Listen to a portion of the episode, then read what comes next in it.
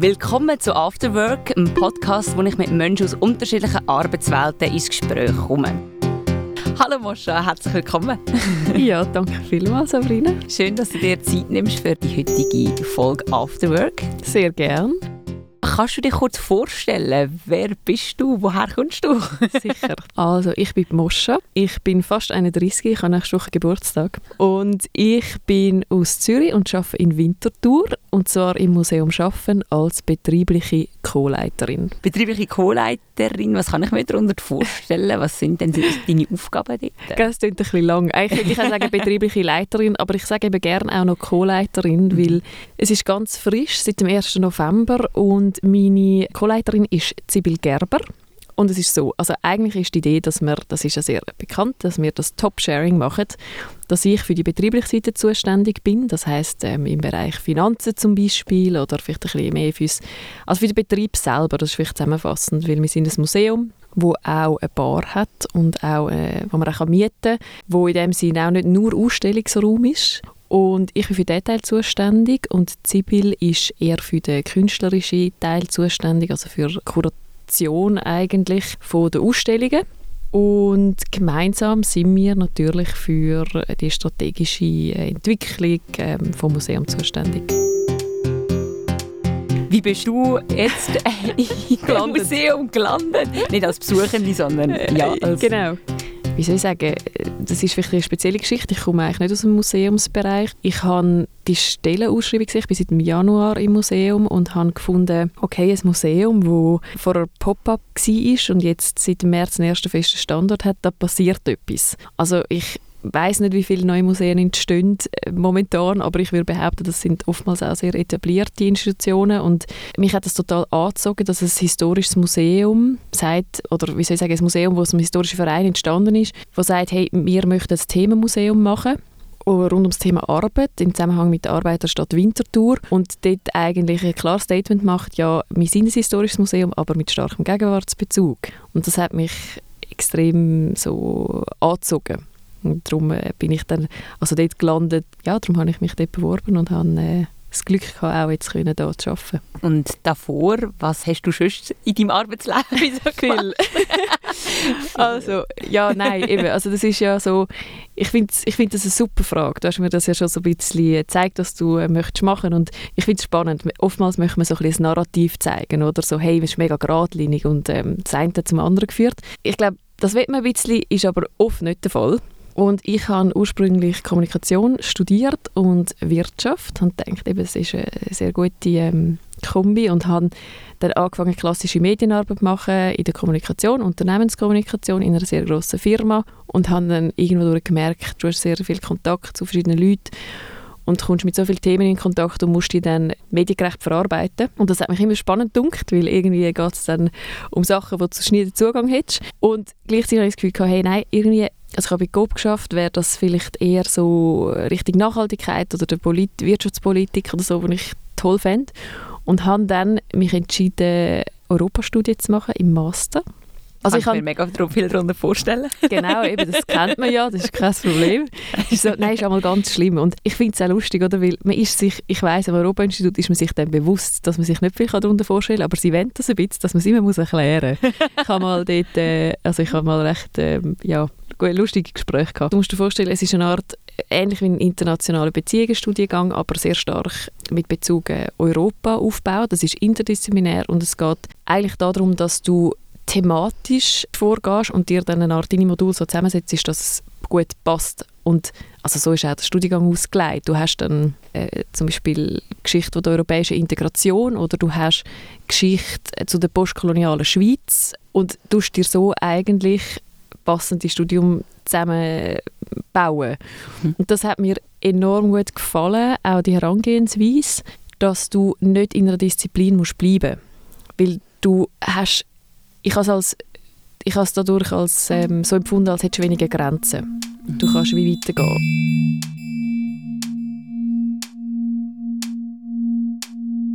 In dem Museum Schaffen kannst du uns erzählen, was dort aktuell gerade ist? Passiert. Genau, es passiert Das erzähle ich dir gerne. Momentan haben wir die Ausstellung äh, System Reset, Werkzeuge für eine bessere Arbeitswelt. Also das Konzept ist entstanden im ersten Lockdown. Ich erzähle das, ich bin damals noch nicht im Museum gewesen, und es ist so, dass wir eigentlich, äh, wir sind ein historisches Museum, dass wir möchte zurückschauen ähm, von der jetzigen Krise in früheren Zeiten und schaut, hey, was hat es schon für Krisen und industrielle Revolutionen gegeben und was hat das vor allem für eine Auswirkung auf die Arbeitswelt? Also man merkt dann vielleicht, ah, okay, ähm, es hat vielleicht sich auch einen Gestaltungsspielraum aufgetan oder es ist in eine ausbeuterische Richtung gegangen oder was weiß ich. Und also ich finde es immer wieder, wenn ich durch die Ausstellung laufe, auch interessant, weil äh, eben heutzutage, ich meine, wir haben jetzt gerade über Pflegeinitiativen abgestimmt, auch jetzt in der Krise, oder, äh, werden eigentlich die Brennpunkte, die es schon gibt, vielleicht noch mehr beleuchtet und wir können uns fragen, sind wir echt zufrieden mit dem, so wie es jetzt ist? Oder was ist, wenn gewisse Gruppen sehr belastet sind? Und können wir da aber auch eigentlich äh, zu einem gewissen Grad die Sache in die Hand nehmen als Menschen und überlegen, was, was wäre vielleicht besser. Es ist nicht einfach Krise als Chance oder was man machen kann. Mhm. Es ist mehr im Sinn von das Bewusstsein schaffen, dass man auch die Möglichkeit hat, jetzt um das zu reflektieren, was jetzt passiert. Ich bin ins Museum schaffen gegangen. Ja, und haben wir das halb gedacht. genau, da sind mir so Fragen wie so entgegengekommen und auch so gewisse Zettel. Ich glaube, das sind von anderen Museumsbesuchenden gewesen, die darauf mhm. geantwortet haben. Ist jetzt nicht so mega üblich gewesen, weil ich sonst so im Museum so war, ist mir das irgendwie, ja, seltener wie so, so begegnet. Was ist so ein bisschen euer Ziel irgendwie so gewesen, wieso damit? Oder was sind eure Überlegungen, wieso diesbezüglich? Also du meinst jetzt, es gibt ja Fragen an Besuchende und dann gibt es die Zettel, wo man selber kann, äh, drauf also die Antworten darauf schreiben oder? Genau. Ja, also das Museum schaffen soll ja in dem Sinne ein Ort sein für den Austausch und darum, es gibt ja den Ausstellungsbereich und es gibt auch einen Bereich von einer Werkstatt. Man hat Papier und man hat so eine Schneideunterlage und Leim und so und man kann dort Werkzeuge aus Papier basteln.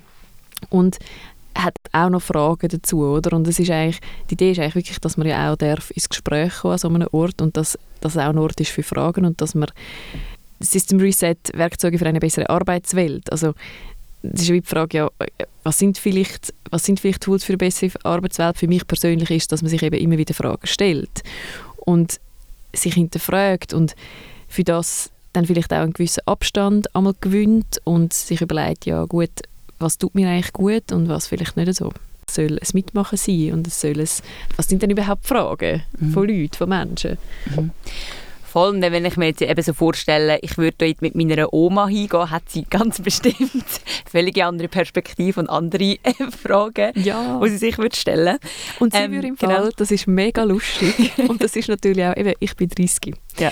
Und hey, wenn es ist super. Wir haben jetzt gerade so eine Aktion gehabt, wo äh, Senioren und Seniorinnen, also dann mit der ZVV halt verbilligt können ins Museum und es ist schon spannend, weil ich meine, man muss sich ja vorstellen, wenn man dann, also wir haben ja Sachen in der Ausstellung, die sie dann kennen und ich nicht. Und mhm. sie schauen dann und sagen, ah, das ist ja früher der Lohnzettel oder so. Und ich, ich also, ich, ich keine Ahnung. Also, ich, also es ist wie, das finde ich mega wertvoll. Mhm. Und ähm, ja, wie ist das eigentlich wie so bei dir? Also hast du auch so persönliche Berührungspunkte? Äh, also ich rede viel mit meiner Mami zum Beispiel auch darüber, ja, was ist ihr mitgegeben worden und was hat das für einen Einfluss, weil ich einfach ganz fest davon überzeugt bin, dass wo wir herkommen, spielt eine sehr große Rolle, was wir für möglich halten. Ich weiß das darum nur von meiner Mutter, aber dass ihre Mutter, also meine Großmutter, die hat ursprünglich Schneiderin werden und und es war ganz klar, gewesen, dass das nicht möglich ist. Sie musste in der Fabrik arbeiten und sie hat dann auch fünf Kinder noch großgezogen. Und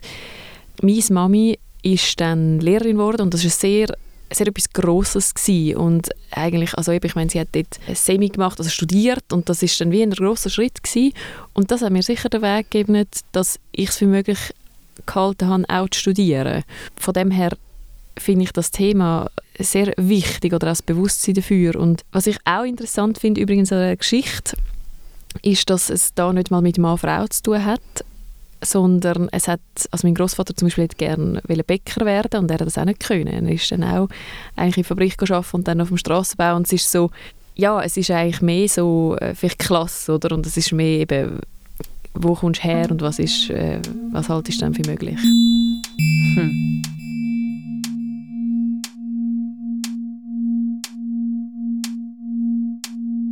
Was würden wir zwei uns wieso vorstellen für eine bessere Arbeitswelt? Das finde ich gut.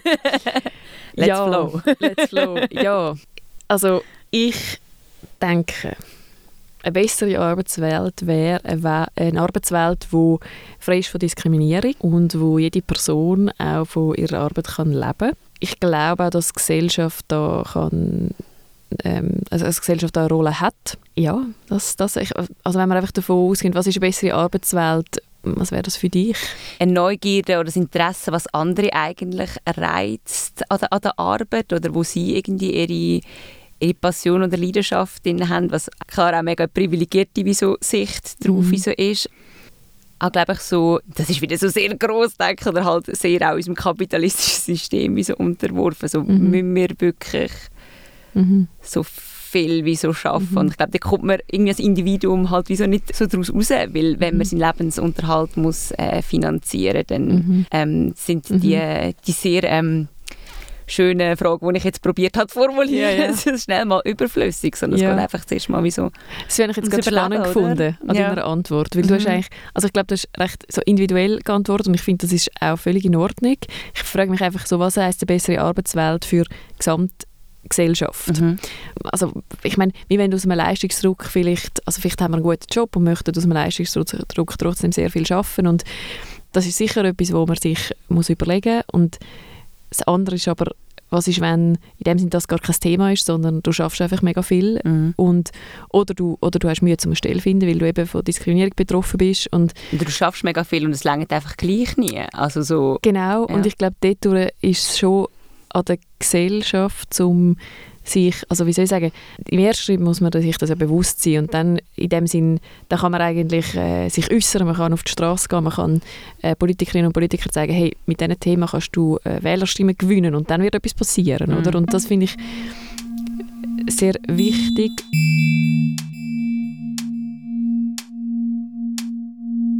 okay, Moscha hat da ein paar Fragen mitgebracht. Genau. Also du ja auch. Willst du mal eine ziehen? Also ich muss dazu sagen, vielleicht das sind Fragen aus dem Museum Schaffen, wo eine frühere Mitarbeitende gemacht hat, Andrea Keller, und die gefallen mir sehr gut. Die hängen auch bei mir in der Küche. Jetzt muss ich schauen, wie ich es beantworten kann wegen dem. Das ist sicher schwierig. Also, ist Ihr Arbeitsleben mehr Arbeit oder mehr Leben? Hm. Ja, spricht eigentlich so ein bisschen da so Work-Life-Balance oder wie man manchmal glaube ich, auch sagt, Work-Life-Dynamik. Ich finde ich ein spannendes Thema. Es gibt ja so verschiedene ähm, Ideen, ob Leben und Arbeit, ob man in dem Sinn das gar nicht irgendwann so unterscheidet, sondern man hat Projekt und irgendwo... Also wenn ich jetzt sage, es ist mehr Arbeit, also ja, es ist meine Arbeit, weil ich bin eben so eine Person, ich, tue, ich mache meine Arbeit und ich grenze mich aber auch sehr ab. Weil ich auch wahrscheinlich einfach so eine sehr involvierte Person bin. Und also ich schaffe sehr lustvoll und in dem Sinn lebhaft. Darum, ich weiß nicht, ich, ich, ich kann es gar nicht beantworten.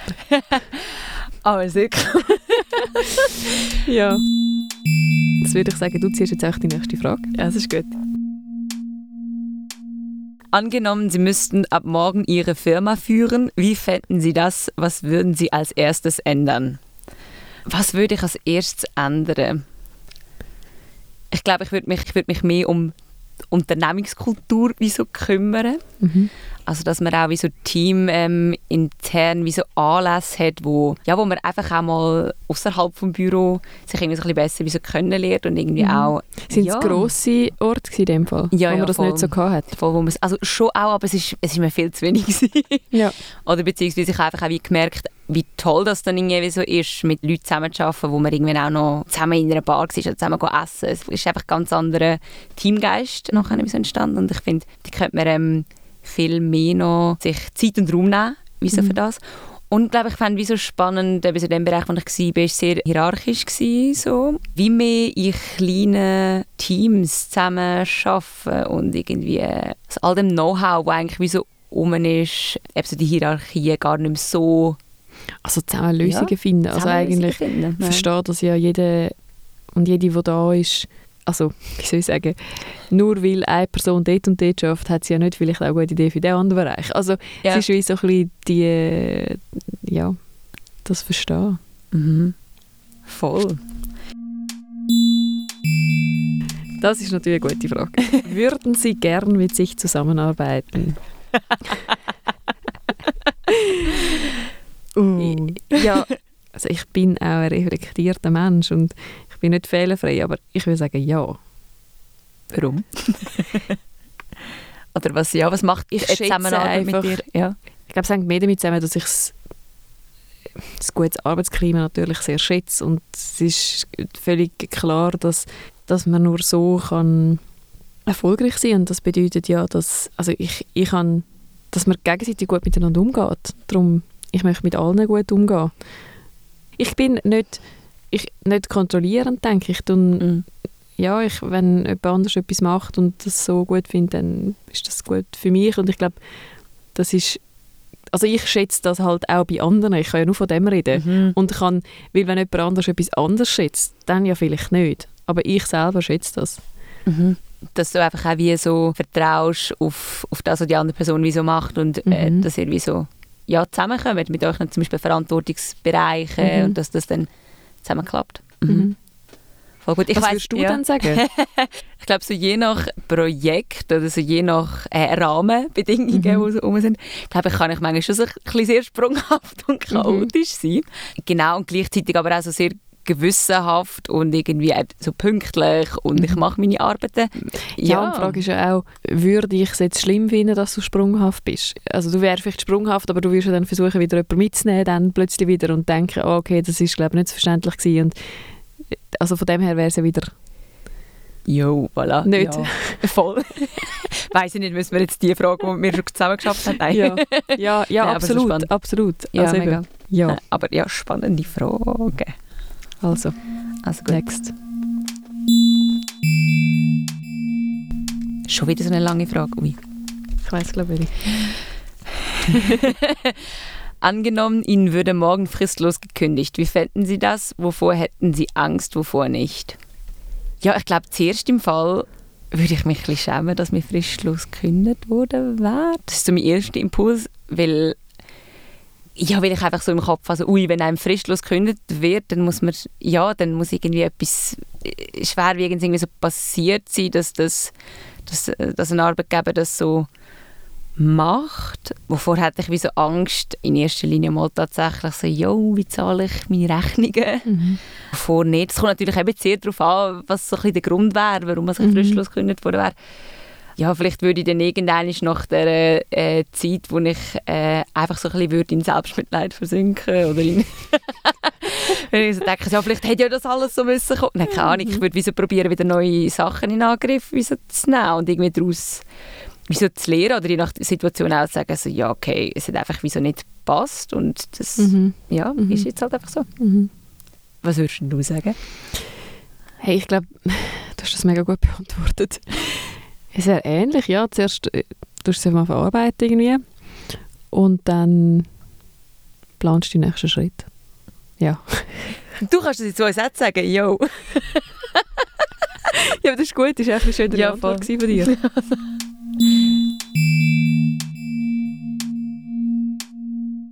Ja, Moscha, vielleicht schaffe ich es ja noch mal.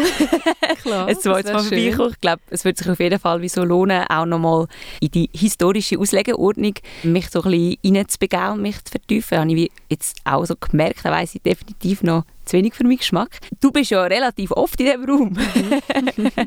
Was findest du äh, das Spannendste? Wo, wo haltest du öfters an? Ich kann es jetzt auf zwei Seiten beantworten, was ich das Spannendste finde selber. Ich muss aber sagen, ich würde es fast lieber so beantworten, ähm, was finde ich das Spannendste zum Beobachten, weil ich bin natürlich in diesem Raum, aber ich bin auch vielleicht am Arbeiten. Und dann ähm, äh, finde ich es sehr spannend zu sehen, wie Besuchende teils also wirklich so ein bisschen in die Geschichte eintauchen und das Interesse für Geschichte und eben nicht nur für den Gegenwartsbezug bekommen, weil ich habe den Eindruck, oder bei mir ist es so gegangen, dass es sehr interessant ist zu merken, dass sich Sachen teils wiederholen und dass gewisse Ängste bei Umbrüchen sich wiederholen, aber ich gar nicht mehr bewahrheiten. Das hat mich so ein bisschen reingezogen, das finde ich irgendwie toll. Und auch natürlich, dass ich natürlich merke, wenn eine Maturklasse kommt, also dass die eigentlich ganz anders das anschauen und verarbeitet und es dann vielleicht spannender finden in der Werkstatt und andere Leute, oder vielleicht eine Seniorin geht runter und, und findet gewisse Teile von der Geschichte spannender oder jemand anderes findet es spannender, um die Zeitungs-, also wir haben so verschiedene Zeitungsartikel gesammelt durch den ersten und den zweiten Lockdown, wo man kann anschauen und dann wie eigentlich nochmal so ein bisschen Revue passieren lassen, hey, was ist eigentlich alles passiert. Dass andere eigentlich mehr das, was man selber kann machen kann, toll findet. Und mhm. das, ja, das ist halt für mich jetzt auch über die ganze Zeit, wo die Ausstellung jetzt läuft, das Tollste zum sehen. Ja, danke viel, viel mal. Danke dir. Mascha, für schön gewesen. Nehmen. Und äh, ja, alles Gute. Dir auch. Danke vielmals. Ciao.